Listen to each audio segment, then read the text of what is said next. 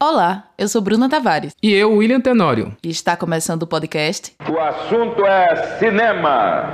Cinema, cinema. O assunto é cinema. Mesmo que Amarelo Manga não tenha nada a ver aparentemente com Deserto Feliz, ou Deserto Feliz com Baile Perfumado, ou Baile Perfumado com Cinema Aspirinas e Urubus, ou Aspirinas com Rap do Pequeno Príncipe, tem alguma coisa aí da década de 80 que ficou nesses filmes.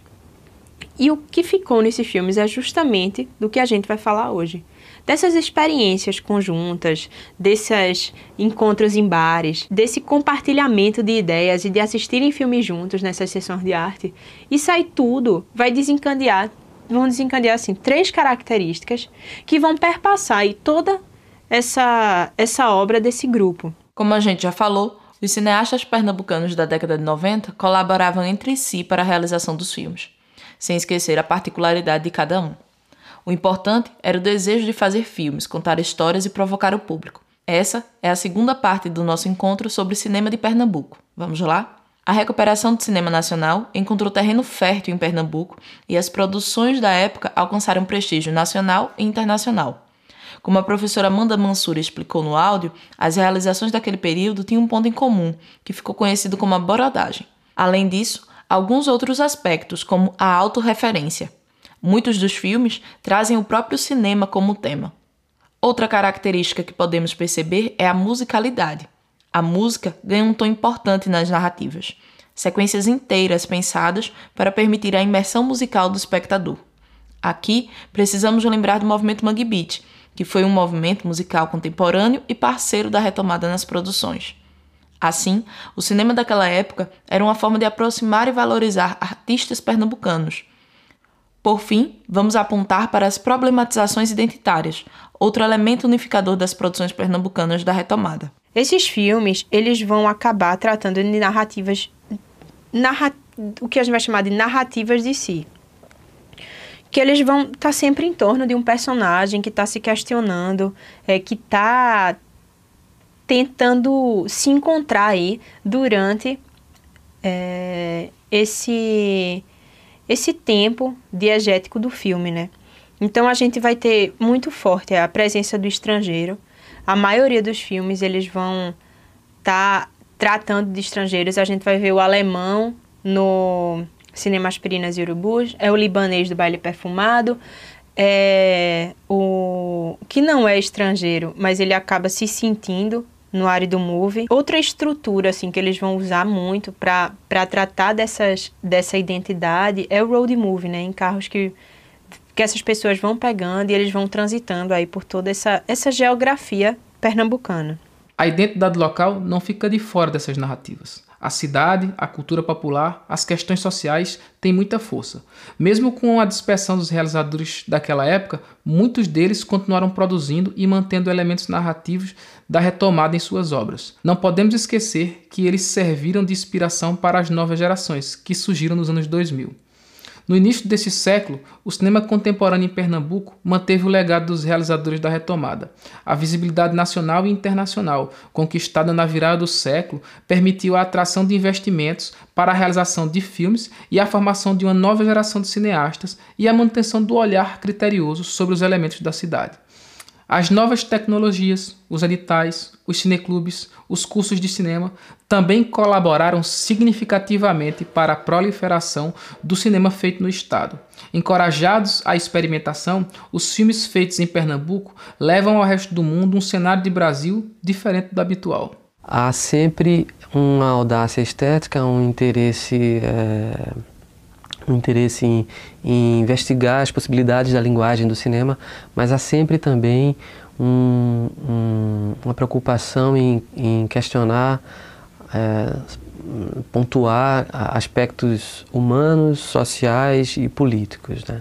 Essa combinação, esse equilíbrio, é que talvez deixe, seja uma, uma possível marca aí do cinema pernambucano que tem feito ele ser destacado onde quer que ele passa. Com um cenário favorável, pequenas produtoras como a Simil Filmes e a Trincheira Filmes lançaram filmes de boa repercussão. Alguns exemplos das produções contemporâneas são Amigos de Risco, de Daniel Bandeira, Número 27, de Marcelo Lordelo, Muro, de Tião, Brasil S.A., de Marcelo Pedroso, Permanência, de Leonardo Laca, Boi Neon, de Gabriel Mascaro.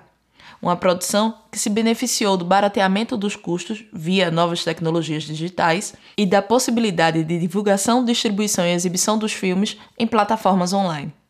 Nesse caminho, Kleber Mendonça Filho tornou-se o principal nome internacional. Único latino-americano a disputar a Palma de Ouro no Festival de Cannes, duas vezes desde 2016. Uma com o filme Aquários e outra com o filme Bacurau, de 2019. Seus filmes, à exceção de Bacurau, têm a cidade do Recife como cenário e todas as questões sociais, econômicas e históricas que envolvem a dinâmica da cidade até hoje. Eu nasci e cresci na cidade do Recife e é uma cidade que pela qual eu tenho um, um, um amor muito grande, mas um amor ciente de, de, dos problemas que a cidade tem, como qualquer cidade. Né? E Recife tem, tem muito pano para manga, eu acho. Algo também não planejado, né? no sentido que eu nunca pensei na adolescência, ah, aqui tem muito pano para manga, mas eu estou falando isso em visão retrospectiva. Né? É um lado particular do Brasil, peculiar do Brasil, é, fica numa região também muito especial do nosso país e, e, a forma como, como todos nós brasileiros nos relacionamos entre si, entre a gente. E, e Recife tem é, um, um, sotaque que é muito peculiar e é aqui que eu fiz meus filmes. Então, naturalmente, desde os curtas-metragens que que, que as histórias elas são naturalmente ambientadas aqui. Porém, Toda a visibilidade trazida pelo cinema em Pernambuco vai receber algumas críticas. Embora tivessem se passado anos desde a retomada, a brodagem continuava de alguma forma presente nas produções. E com isso, questões como restrições de espaço feminino nas obras começaram a aparecer. O protagonismo masculino na realização aos poucos vem sendo quebrado a partir da articulação entre mulheres, na busca de visibilidade, recursos e garantias para que suas narrativas também cheguem ao público.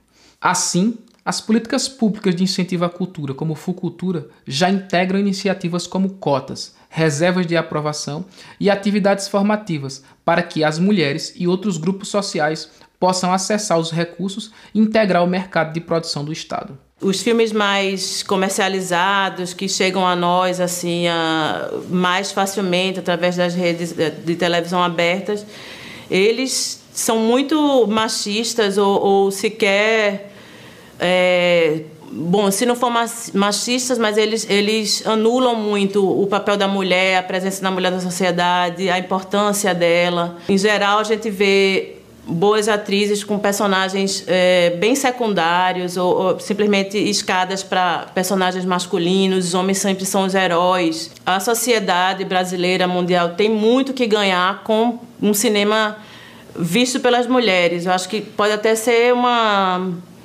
um fator assim meio transformador e de ineditismo, porque esse olhar ainda não está sendo suficiente, ainda tem poucas mulheres, é, é outra forma, sabe, de, de ver, ou, ou, pelo menos é, é ver por um lado de alguém que ainda não teve essa voz. Aos poucos, novos realizadores vão integrando o cenário de filmes pernambucanos. Destaque é a participação de novos atores sociais, empoderados no contexto do crescimento econômico dos anos 2000 e que, mesmo diante da crise atual do cinema, continuam utilizando o audiovisual como recurso de denúncia, resistência e refúgio diante das injustiças sociais que existem no país. Mulheres, negros e negras, jovens, periféricos, indígenas, sertanejos, pessoas LGBTQIA, e tantos outros atores sociais, de alguma forma vêm ocupando o cinema realizado no Estado e provocando novas reflexões sobre o poder de mobilização que esse cinema pode causar. Cada qual, a partir do seu lugar social, renova o formato estético e estimulam novas gerações a surgirem, questionarem e preservarem a história do cinema de Pernambuco. É, os editais aqui já abrem, né, pra gente. Eu já vejo pessoas entrando, assim. Claro que poderiam ser muito mais, né? Uhum. Sim. Mas, enfim, a gente tem toda essa lógica é, mercadológica mesmo, que às vezes parece que possibilita que a gente esteja lá e às vezes impede que a gente esteja lá. Tanto por as pessoas estarem pagando para ver a gente falando dessas histórias, nossa, né? Olha a travesti, olha o homem trans, que coisa exótica, né? Nunca vi isso. Eu acho que isso está acontecendo por serem histórias relativamente novas no cinema, uhum. de nós estarmos contando elas de outras formas, mesmo que sejam poucas uhum. histórias. E aí eu acho que vendo uma, loja, uma lógica mercadológica, a gente está lá. Mas eu me sinto num labirinto às vezes. Eu acho que o trabalho é esse que a gente está fazendo. Sim. De tentar entrar o máximo que a gente puder, o que é a saúde mental da gente permitir, os espaços onde a gente possa estar fazendo. Eu acho que o caminho é esse. O podcast é uma produção para Geofilmes, com incentivo da Lei Aldir Blanc, Fundarp, Secult, Governo de Pernambuco, Secretaria Especial da Cultura, Ministério do Turismo e Governo Federal.